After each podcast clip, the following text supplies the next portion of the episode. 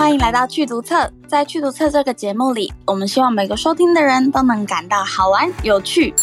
我们会和你介绍阅读，介绍教育。我是今天的主持人 Yua。在这集的阅读册节目呢，其实也是我们的开播第一集。阅读册一直以来呢，我们是用粉丝专业的形式，利用脸书贴文跟大家介绍绘本、介绍教育议题，或者是协助阅读推广等等。今年呢，我们做了一个重大的决定，我们决定就是跨出图文，我们决定跨入声音的世界，想要运用声音这个有魅力的载体，继续传播我们有趣的内容。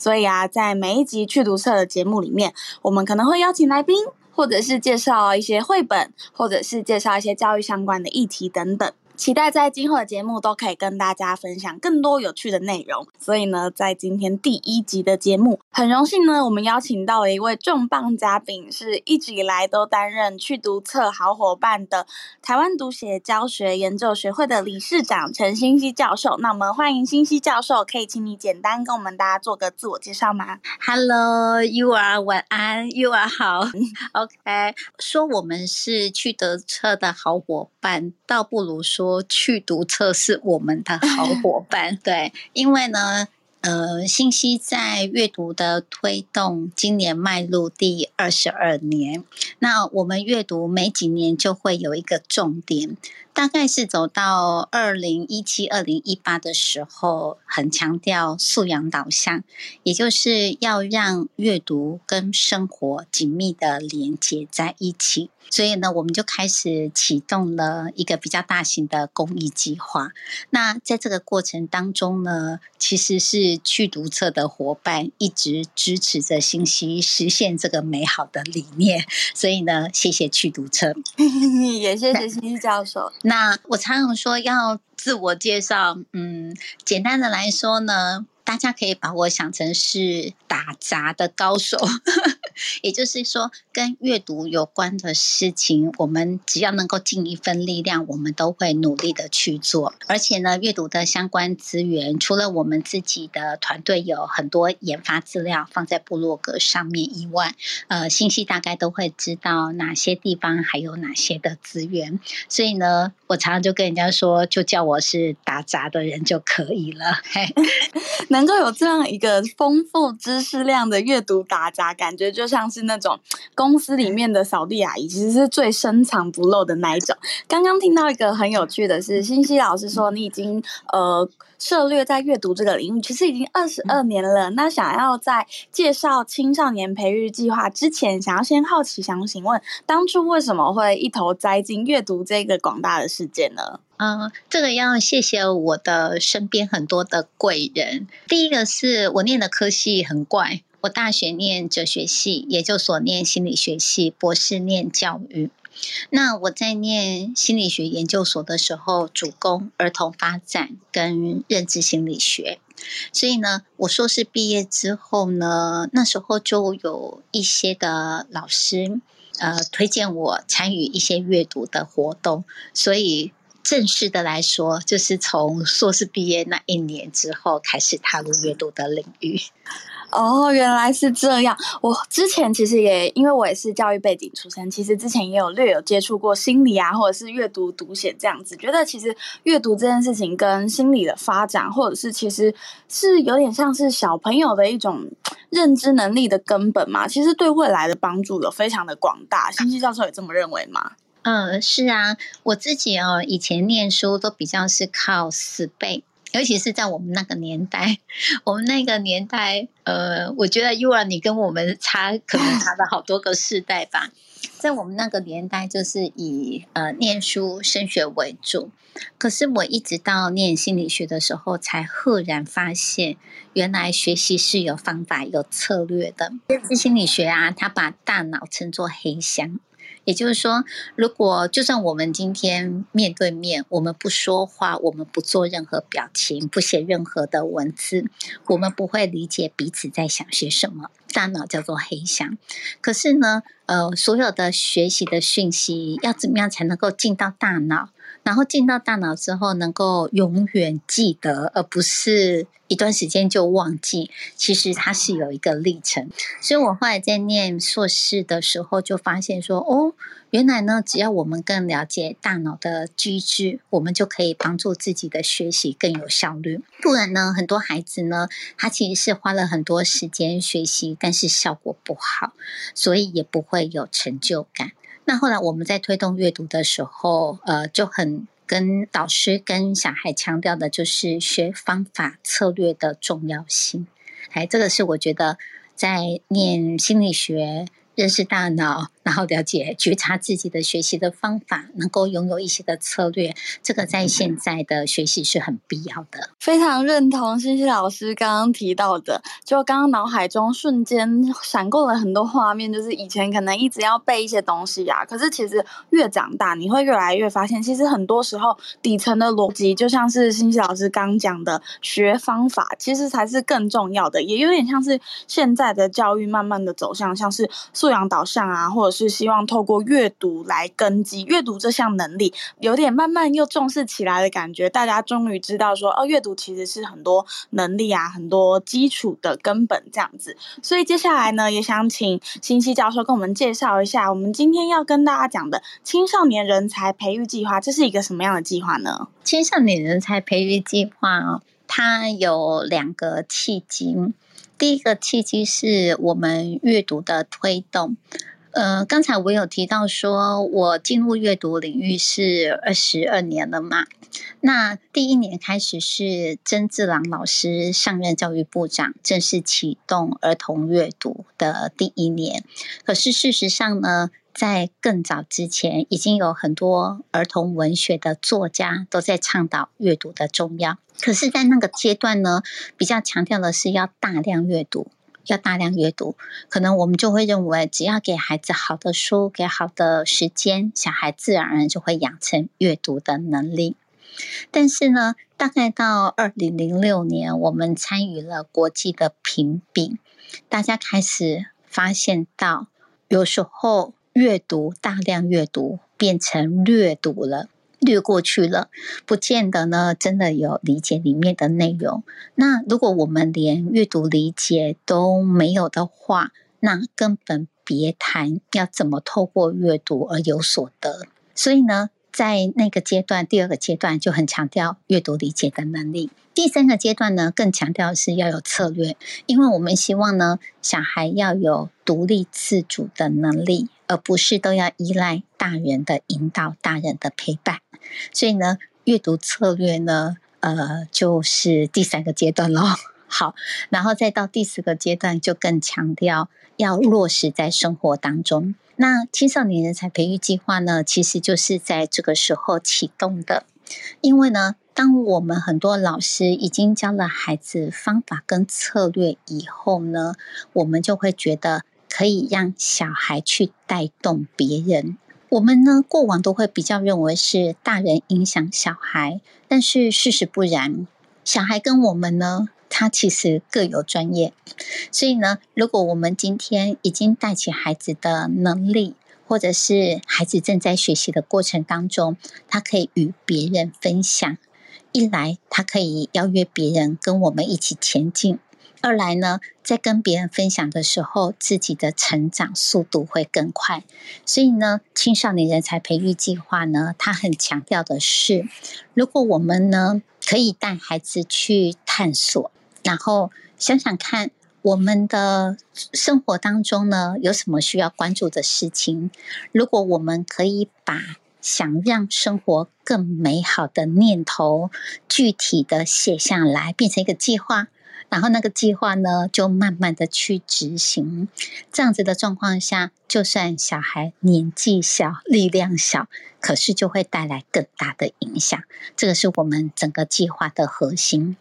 其实一开始在听欣希教授，呃，我们之前在讨论的时候有讲到，其实这个计划跟阅读也有关。那其实刚刚听完教授来讲，其实是一个更完整的计划。我们在讲教育、在讲教学的时候，其实很常在讲认知、情意、技能这三个面向。其实比起技能来说，认知跟情意更是影响小朋友深远或者是说对越小的小朋友来说是更重要的技能。像刚刚就有提到，这个计划可能会带给孩子一些探索，让他可以关注到生活中可能很美好的事情，或者是怎么样透过具体的计划让孩子更美好。我觉得真的是一个听了会觉得啊，要是我还小，我真的很想要在小时候就能够参加这样子的计划。不晓得这样子的计划主要会是针对哪些年龄层的人，或者是要怎么样参与申请这个计划呢？我们这个计划呢，设定的学生年龄层是国小三年级为主，然后到国中，其实甚至是到高中高职都是可以的。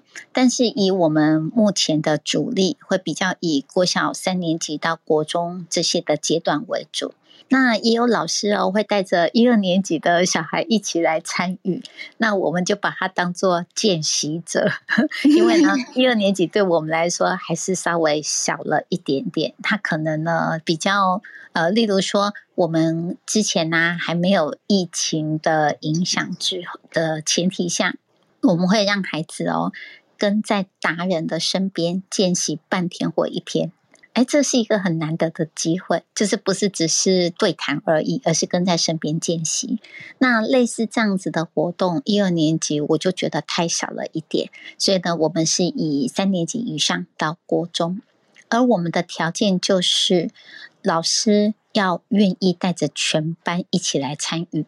而不是呢，就是挑选。两三个小孩一起来参与这个计划，因为呢，我们在谈的比较是课程的改变。那而且，如果我们认为这些能力是每一个小孩都需要有的话，他就是要让全班一起来参与啊。所以呢，我们的审核方式就是会让老师知道，如果你愿意参加。那其实，缴交一个简单的计划，甚至是星系会陪着老师们讨论，把计划拟定之后，那你就是等于参与进来这个计划了，很简单吧？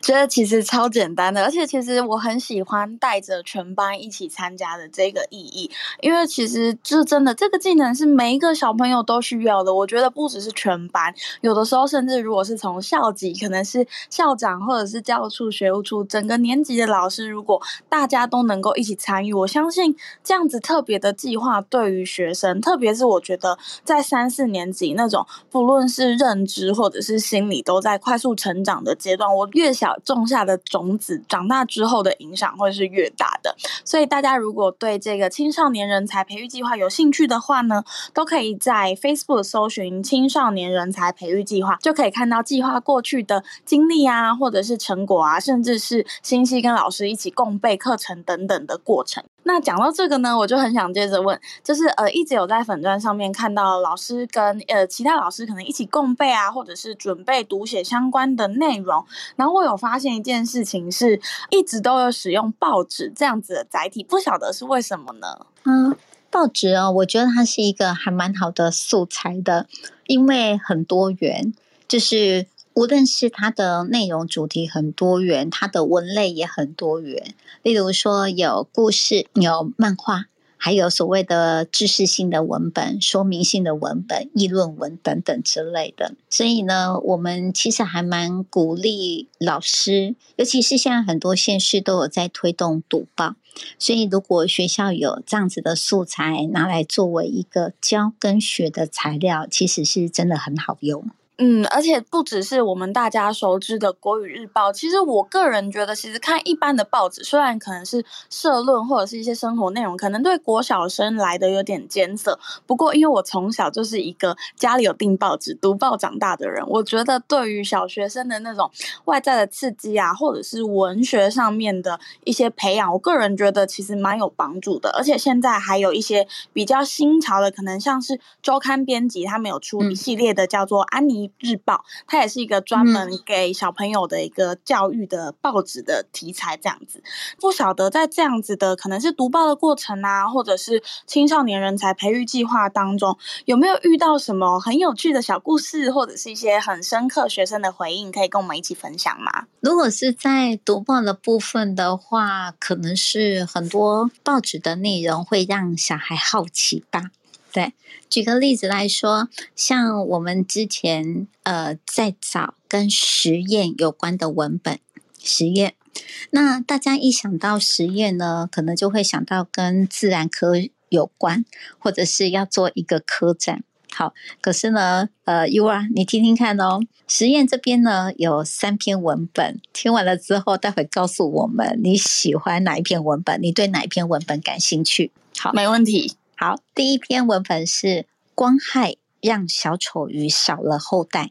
第二篇文本是澳洲掩埋棉内裤测试土壤健康。第三篇是在烘手机下探索科学乐趣。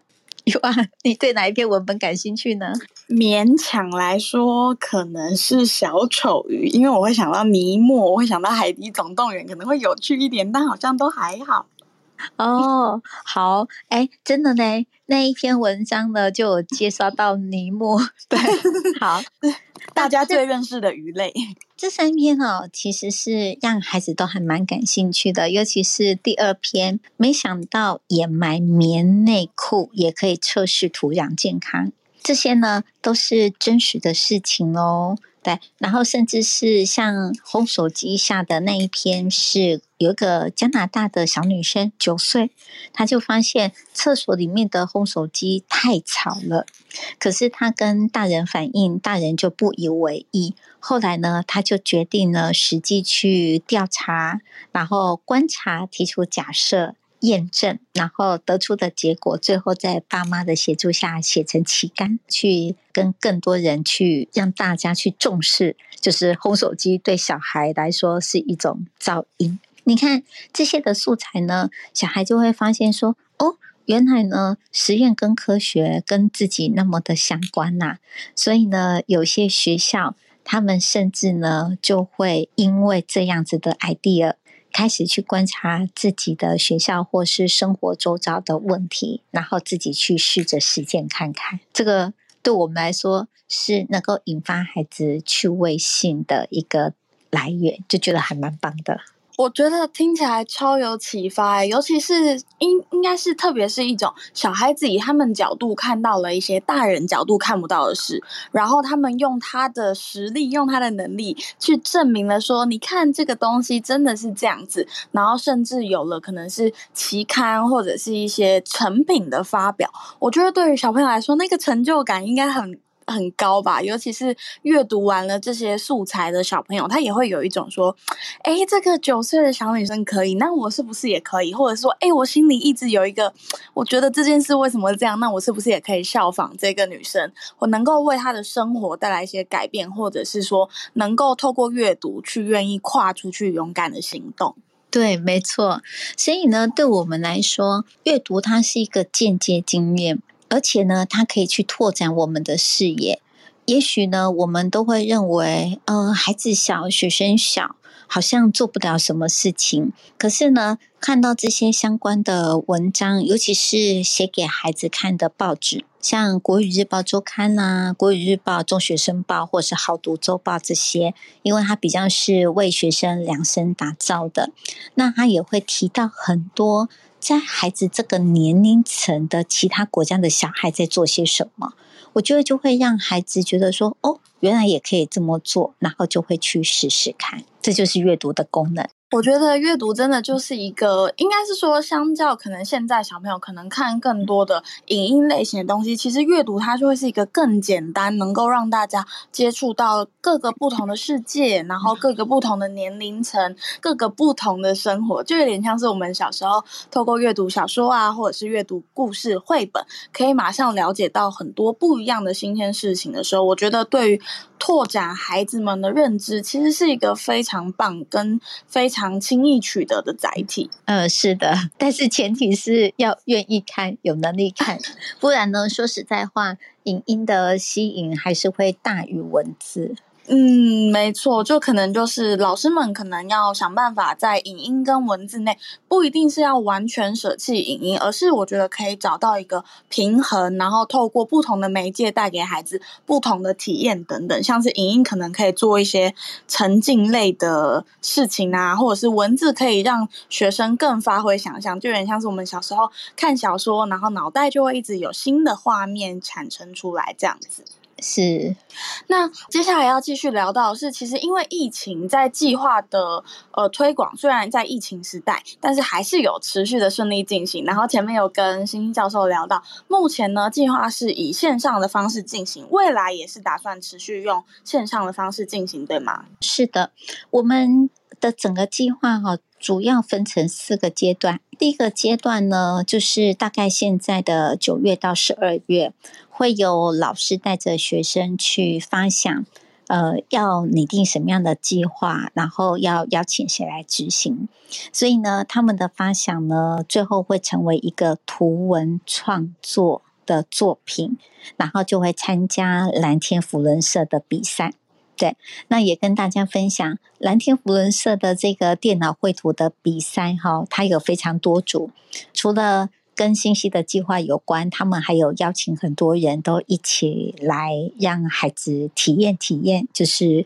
电脑绘图这件事情。那所以呢，第一个阶段就会是有了计划，写出计划，然后参加比赛。这个呢，一定是透过视讯交件。第二个阶段呢，本来我们之前都是一日的达人约会，所以呢，各地方的孩子跟家长或是老师就会聚集到台北来，都会聚集到台北来，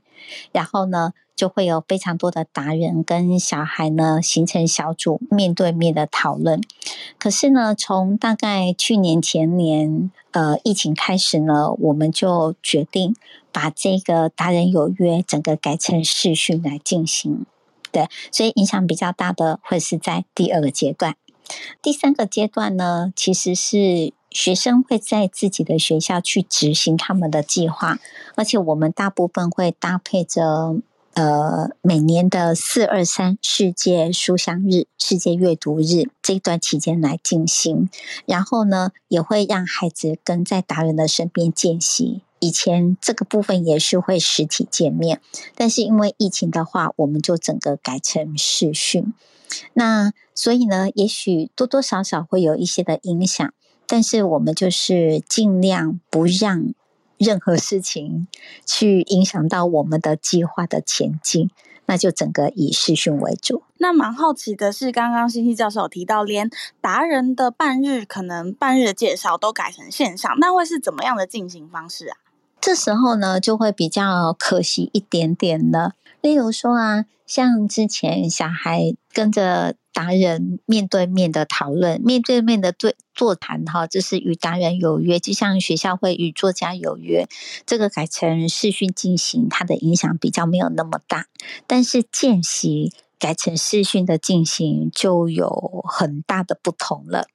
例如说呢，呃，之前我们小孩呢会去达人的制作咖啡的店工厂。去参观、去见习，甚至试着呢去呃煮杯咖啡哦。你看这个非常是实地的体验，或是呢，我上次听到一组的学生，他们的分享很有趣哦。他们呢跟在董事长的身边健行，所以他们也太酷了吧？对对，然后呢，他们去到。公司跟董事长会合，那那天董事长是有一场演讲，所以就安排着学生跟老师跟着他去演讲的地方去听一听、看一看，然后再回公司开会。到公司集合的时候呢，竟然是董事长开车载着他们去演习会场。小孩就问了：“董事长。”难道您没有司机吗？董事长说：“嗯，开车这件事情我会我自己来就好，没有必要再多动用一个人力。”你看，小孩为什么会认为董事长一定要有司机？因为电视不就是这么演的吗？对不对？没错，大家都觉得董事长一定有司机，然后家里有管家，然后就是只要坐着就好了，什么事都不用做。对，然后呢，去听演讲，当然小孩听不懂，不要说小孩听不懂，连我们大人也听不太懂，因为隔行如隔山呐、啊。对，那可是呢，我觉得小孩，我们想要小孩去观察的是一个优秀的人，他的待人处事的方式，或是他做事的态度，我们没有办法去预设小孩未来一定要进到哪个领域，所以我觉得是想要让孩子去观察到，呃，优秀的人他可能的态度，或者是他背后的一些的想法。那去听演讲完之后，是不是又回公司了？董事长就跟高阶主管开会嘛？那又啊，你想象那个画面，就是。董事长前面有一堆个高阶主管，然后小孩就坐在董事长的旁边，观察着董事长怎么跟他们开会，你知道吗？听到最后哦，小孩都开始打瞌睡，他就赶快捏着自己的大腿 提醒自己。所以呢，他们的心得是什么呢？他没有想到说，当一个董事长这么多的事情都会亲力亲为，而且呢，一个行程接个一个行程，哦，体力要非常好呢。你看，这个就是见习，他能够很直接带给小孩，还有跟在身边的老师。会有很大的冲击，因为说实在话，我们教育界的人，我们也不太有机会跟着董事长旁边看看他们在做些什么吧。所以呢，我觉得在见习的这个区块，如果今年的疫情比较能够允许的话，我还是能够希望用实体来进行，因为透过视讯。他就又会以对谈为主，而且就算呢，呃，董事长他用视讯带着我们去参观他的公司跟工厂，他毕竟就会隔了一层，比较不容易直接感受到所谓的态度或是待人处事的这个区块。我觉得现在脑袋还沉浸在就是董事长在跟 主管开会，然后后面坐着好几个想要睡觉但又不敢睡觉的小朋友，然后聚精会神的一直看着大家，然后一直看着董事长。我觉得这样子的体验在疫情的时代下，透过线上真的会有点小可惜，尤其是像是要这种要身临其境，它有点像是不是要用说的，你必须要用感受的，你必须要透过观察，像是看书一样，慢慢的。从字里行间感受到作者想要传达的画面，从董事长的行为举止去感受到他这一个人的经历，这一个人的阅历。我觉得那种东西是就是超越文字跟超越言语的。对，真的。对，所以希望呢，也很希望可以祝福，就是今年或者是明年的阅读计划的这个见习的部分，呃，可以继续的呢，在实体的进行，然后继续让小朋友有一个这么棒的机会，这真的是。教育应该说，在体制内其实很难有这样子的机会，能够接触董事长啊，甚至接触咖啡工厂啊等等。很期待之后能够有各式各样这样子可爱的故事产生。谢谢 You 啊。对，接下来呢，其实也想要继续推动到。那其实计划或者是说，星希教授今年在阅读领域已经深耕了二十二年。那在这青少年人才培育计划的未来会有怎么样新的发展呢？或者是有什么样的？展展望吗？嗯，说新的发展是没有的，因为我们整个的计划雏形已经都定下来了。例如说啊，我们每年的第四个阶段的分享会，其实是以孩子为主，大人为辅，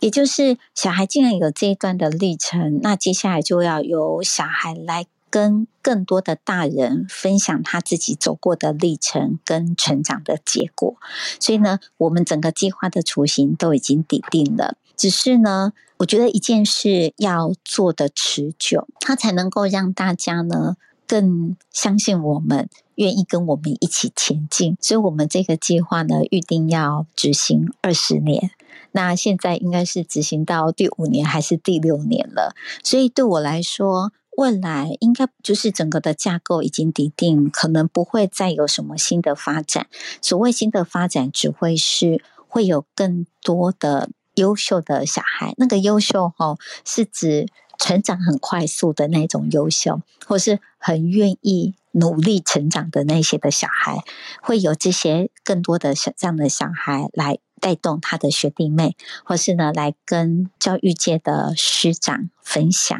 我觉得唯一最大的改变可能会是在这个区块。一直做这件事情，其实就是一个对未来应该说最深的祝福吧。希望这件事情，这件好的事情能够持续的一直做下去，或者是能够持续的一直有人愿意来带领新的小孩一直走下去，然后大家会一代一代的慢慢成长，然后甚至是口耳相传，甚至是等他长大了，他还能够再带着他的学生来参与这样相同的计划。我觉得那种传承跟有一个人持续在推动这件事情，一个做教育的人来说，听了真的觉得非常的感动，然后也非常的很开心，在这个教育的领域，甚至阅读的领域，能够有这样子的一个活动出现。我觉得对于小朋友来说，或者是对于体制内老师来说，都是一个非常珍贵或者是非常棒的资源，这样子。现在心里有满满的感动，觉得这个计划能够推动到现在第五年，然后而且目标是要做到二十年。我觉得到时候二十年的成果，甚至是二十年，要是有那种大家参与过的，啊，统统都站在这里，然后做一个分享会，或者是光站在那里，我觉得新希教授站在那边，感觉一定会感动落泪吧。我有想的都觉得很感动了。是是是，呃，十年就可以来办一场了。对，好，那今天呢，其实来到这这边很高兴能够跟新希教授一起分享，不论是阅读对小朋友的推动，或者是对小朋友的帮助，甚至是让更多人知道说阅读到底是怎么样帮助一个小孩子拓展他的认知，甚至是拓展他的视野，并且这样子的祝福是能够一直陪伴在小朋友身边。陪伴他持续长大的，今天很开心，作为趣读册 Podcast 的第一集，可以邀请到欣欣老师来跟我们分享这些，听了会让人觉得很振奋，然后会觉得大家未来还是有希望的，因为有这些小朋友不断的在努力接触新的事情，然后他们也会慢慢的长大，成为我们社会中的一份子，会觉得很开心，有这样子的循环。是，谢谢 You 啊，呃，还是一样，新希要谢谢去读册，还有支持我。我们的非常多的贵人，例如网易资讯科技集团，例如中华多元智能教育协会、蓝天福伦社、蓝雅福伦社，甚至是今年还有一些狮子会的前辈们，就是一起来赞助我们。我觉得我们可以聚集这么多的善缘，我们在这个计划很难不成功。